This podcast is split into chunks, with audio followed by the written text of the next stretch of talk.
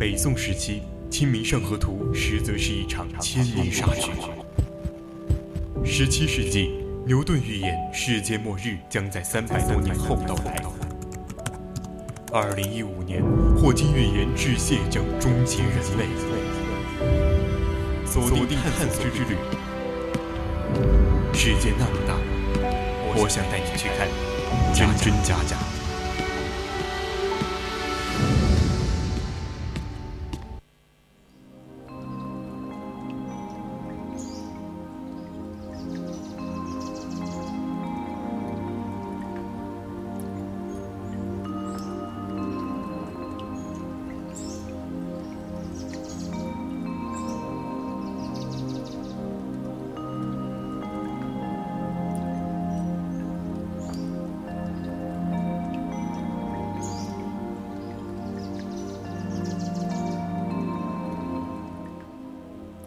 青春调频与您共享，亲爱的听众朋友们，大家好，欢迎您继续收听 Music 广播电台为您直播的《百科探秘之探索之旅》。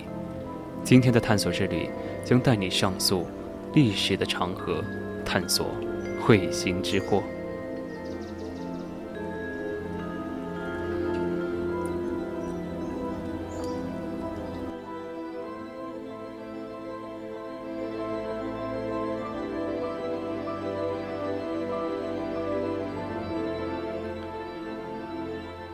在审之前，千万不要忘了加入我们的 QQ 听友四群，二七五幺三幺二九八，或者到蜻蜓荔枝 APP 上与我们进行互动。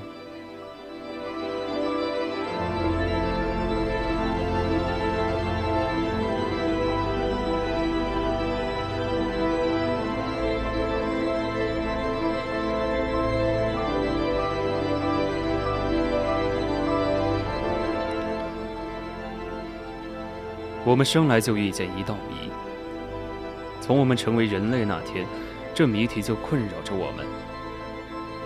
我们在这小小世界中醒来，以星辰为亲，像是被遗弃在门外的婴儿，没有字条解释我们是谁，从何处来，宇宙是怎样形成的，如何终结我们在宇宙中的孤立状态，这一切。必须由我们自己解答。我们拥有的最美好的事物，就是我们的智慧，尤其是识别模式的天赋，在千万年的进化历程中，越发敏锐。那些擅长区分猎物与狩猎者、有毒植物和可食用植物的人，他们更可能活下来，繁衍后代。他们存活下来，并传递了模式识别。这一优势明显的基因，整个世界的不同文明仰望着同一片星空，却描绘出了不同的图像。我们在自然运用中识别、解读星辰中的历法，星空中蕴藏的信息告诉我们祖先何时扎营、何时出发，迁徙动物从何而来，雨水和寒冷何时来袭，以及它们。何时停止？当他们观察到星辰的运转与地球上季节轮回之间的联系时，他们自然会得出结论。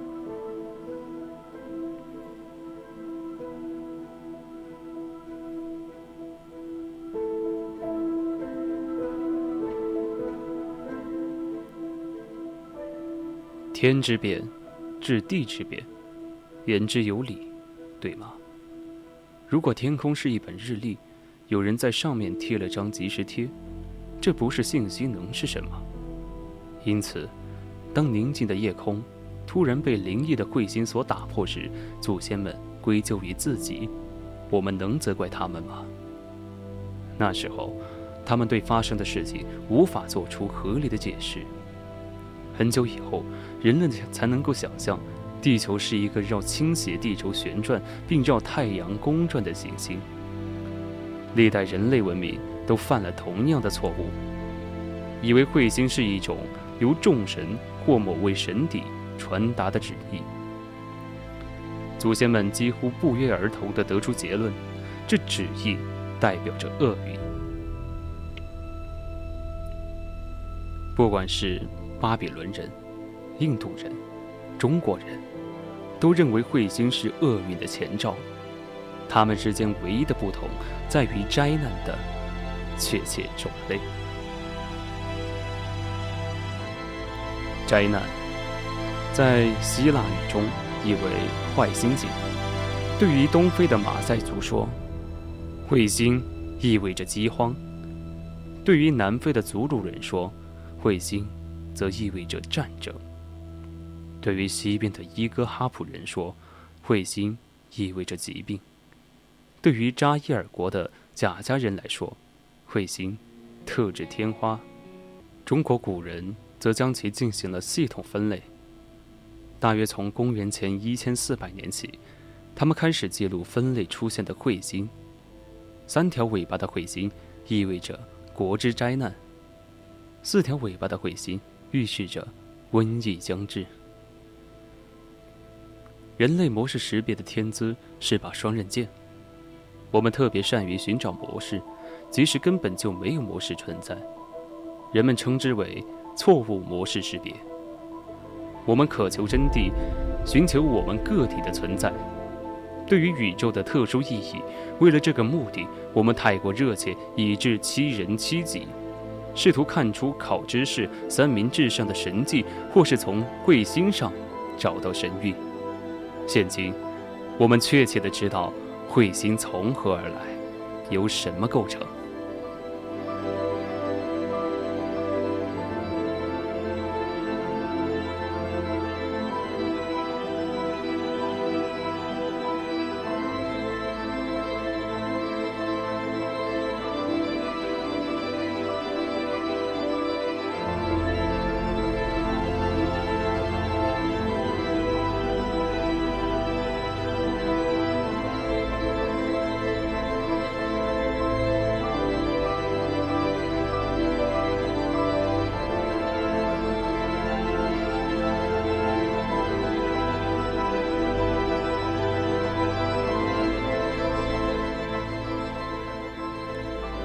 荷兰奥尔特是第一个正确估计太阳到银河系中心距离的人，这非同小可。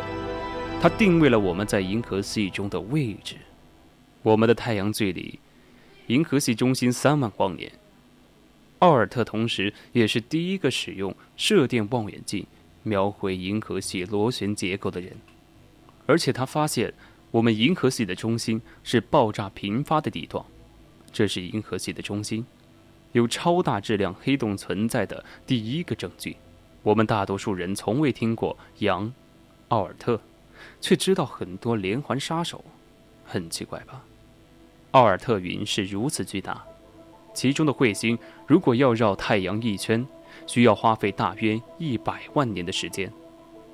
在这遥远的太阳系边际，就算是被掠过恒星的引力拽一小下，这些彗星都有可能挣脱太阳的引力束缚。有一些彗星被弹出了太阳系，从此开始漫游于星际间。但对于另一些来说，命运却非常不同。一颗彗星正在猛冲向太阳，在持续的自由落体运动中不断加速。而这一过程将会持续数十万年。当海王星的引力再拽它一次，它的轨道会略微发生变化。伟岸的木星，太阳系之内除了太阳之外最大的天体，会用它巨大的引力吸引这颗彗星弯曲它的轨道。当彗星到达内太阳系时，太阳发出的热量会烘烤它，华丽的蜕变即将开始。贫瘠灰黑色的冰球现在有了绚丽的彗发和彗尾，这些岩层可以告诉我们，大约四十亿年前这颗彗星是如何形成的。在四万代人的时间里，明亮的彗星差不多出现过十万次，而在这段时间内，我们能做的只有仰望星空时无助的疑惑，被限制在地球上。除了我们的自责和恐惧，无从寻找解释。但是，两个人之间的友谊永久的改变了人类的认知。艾萨克·牛顿和埃德蒙多·哈雷不会知道，他们的无间合作将最终把人类从地球这个狭小的世界解放出来。一六六四年的那颗彗星将恐惧弥漫于整个欧洲，而当瘟疫和伦敦的大火接踵而至的时候，这种恐惧又似乎是理所当然的。那儿拖着血色的长发，一颗闪亮的心裹挟着饥荒、瘟疫和战争，威胁着整个世界。对于金王，意味着死亡；对于王国，坟穷累累；对于民众，家破人亡；对于牧人，腐烂破败；对于农民，颗粒无收；对于水手，暴风骤雨；对于城市人民，叛乱。但对于一个孩子来说，这颗彗星却一点也不吓人。对于他来说，这是自然的奇迹。跟我们一样，埃德蒙多·哈雷生性好奇，他很幸运。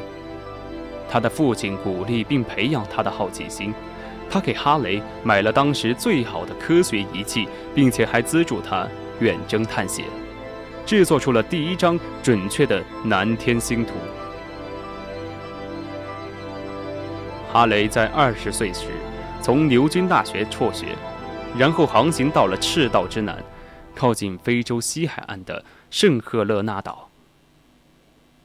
但问题是，从没有人告诉过哈雷，圣赫勒纳岛的天气基本都很差。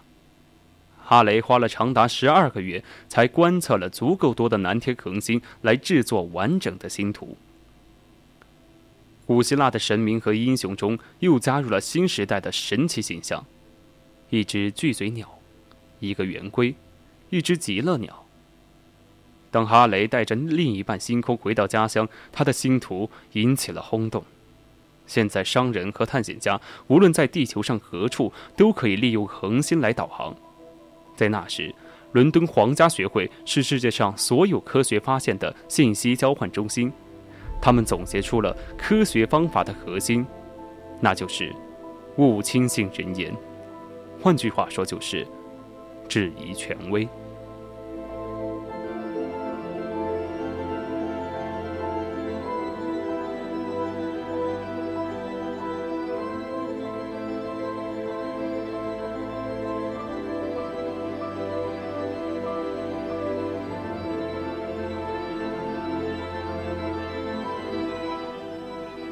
一六四二年，当艾萨克·牛顿在这里出生时，世界和现在非常不同。所有人看着天上的星星像钟表那样准确而完美的运行，只能将其理解为这是钟表大师的杰作。要不然怎么解释？在他们的脑海中，只能想出一种解释，只有一个答案，那就是上帝出于我们尚不了解的原因。上帝就这样创造出了太阳系，但这样的解释，把其他的一系列问题都关在了门外。但牛顿出现了，他是一个笃信上帝的天才，他可以用完美的数学语言写就自然的定律。他的公式可被广泛应用于苹果、卫星、行星。还有更多事物。虽然仍处于中世纪时期，艾萨克·牛顿已构想出整个太阳系。牛顿的万有引力定律和运动定律解释了太阳如何把遥远的天体束缚住。他的定律使人们不再需要搬出钟表大师才能解释太阳系的精准与美丽。万有引力就是那个钟表大师。物质遵从我们发现的规律。那些圣经里未提及的定律，牛顿对太阳系如何运行的回答，打开了通向无数问题的大门。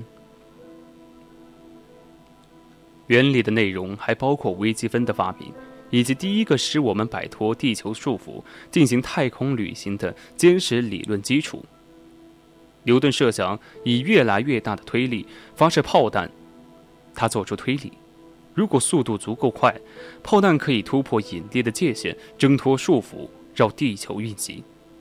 这改变了一切。牛顿的原理以另一种方式解放了人类找到了自然规律就能掌握彗星的来去行踪。它让人类摆脱了自古以来对天体运行的恐惧。但是如果没有哈雷年复一年的支持牛顿，也许世人更加铭记他自身的成就和发现。但是，一提到哈雷，大家能想到的就是彗星。讽刺的是，发现彗星其实是少数哈雷未曾做过的事情。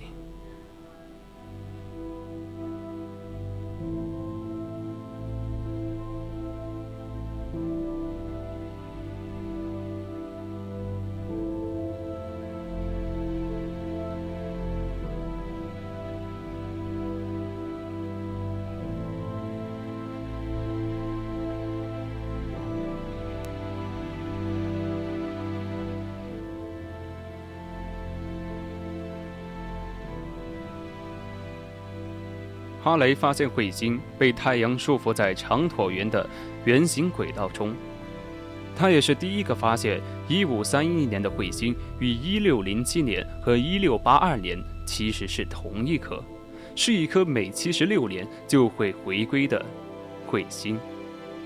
这是模式识别的极好范例。他预言在50年后的未来，人们还会见到这颗彗星。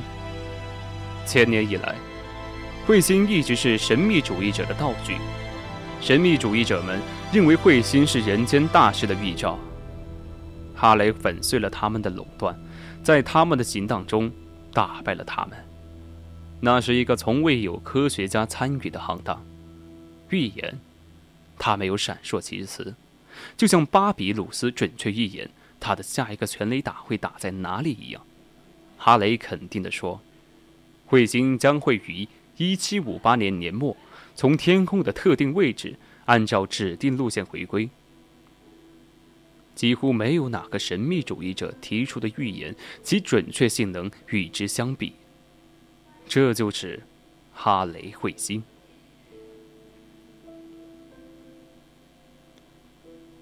在太阳系的边缘，它看起来很普通，只不过是宇宙中的一大块冰河岩石的混合物。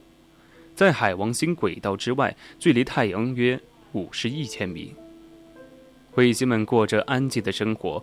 在它接近轨道的远端时，它会减速到直到太阳阻止它再向远处走，然后它向太阳系内坠落。哈雷彗星围绕太阳做自由落体，太阳系中的一切天体——地球、月球、其他行星、彗星、小行星——都围绕太阳自由落体。万有引力将行星拉向太阳，但由于它们的轨道动量，它们只是围绕太阳运行，并不会冲到太阳里。哈雷继续完成他更惊人的壮举，一直到八十五岁去世，他都还在为工作而奋斗。他临终时叫了一杯红酒，满怀愉悦之情一饮而尽，咽下最后一口气。但是哈雷的预言，从未被人忘记。等哈雷彗星重归我们的天空时，太阳会融化它表面的冰，再次释放出其中的尘埃和气体。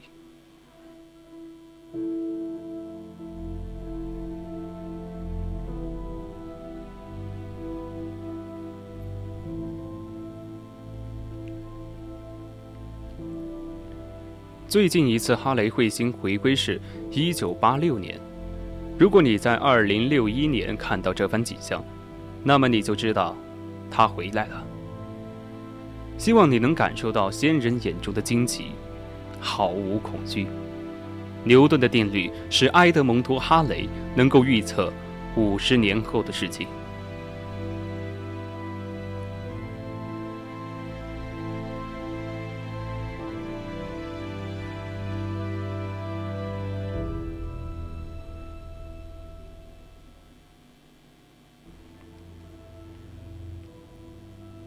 从那以后，科学家们运用这些定律，打开了通向月球之路，甚至超出太阳系。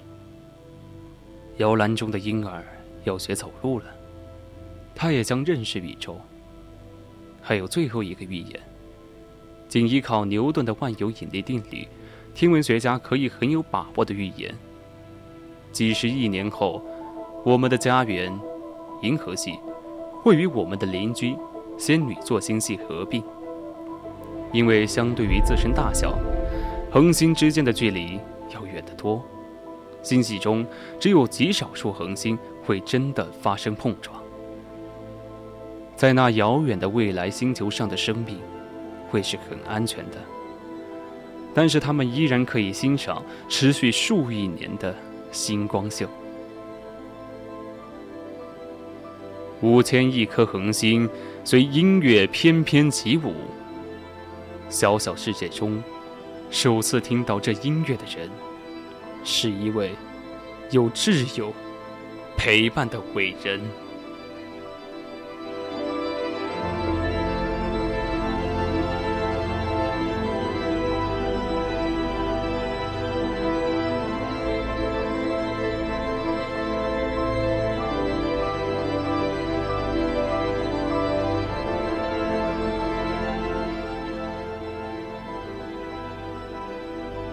这一期的探索之旅到这里就结束了。